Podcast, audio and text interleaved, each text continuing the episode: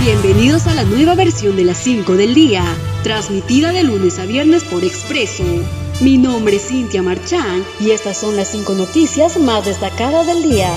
Gabinete Bermúdez solicitará voto de confianza al Congreso el 3 y 4 de diciembre. La presidenta del Consejo de Ministros, Violeta Bermúdez, anunció que pedirá el voto de confianza al Congreso el próximo 3 y 4 de diciembre. Asimismo, añadió que previo a este evento, la titular de la presidencia del Consejo de Ministros se reunirá desde el 28 de noviembre con diferentes bancadas parlamentarias.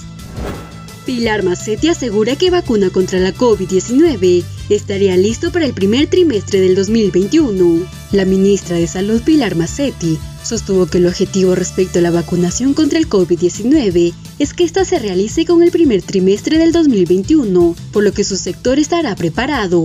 Macetti agregó que se espera para los tres primeros meses del próximo año entrega de 1.5 millones de dosis de Pfizer de un total de 9.5 millones de vacunas que se tienen previstas. El ministro de Economía asegura que la deuda pública subirá al 38% del PBI en el 2021. Waldo Mendoza, ministro de Economía, dijo durante su participación en la Comisión de Presupuesto del Parlamento que a pesar que el 2020 ha sido un año muy duro para la economía del país, estamos empezando una recuperación y terminaremos en el año con una caída del PBI del 12%. Estados Unidos espera iniciar vacunación contra el COVID-19 a principios de diciembre.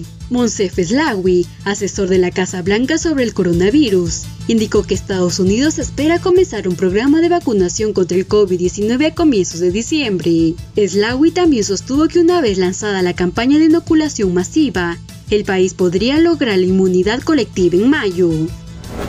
La vacuna de Oxford y AstraZeneca tiene una efectividad del 70,4%. La vacuna desarrollada por la Universidad Inglesa de Oxford y la farmacéutica AstraZeneca previene la COVID-19 en un 70,4% de los casos, según indican resultados preliminares difundidos este lunes.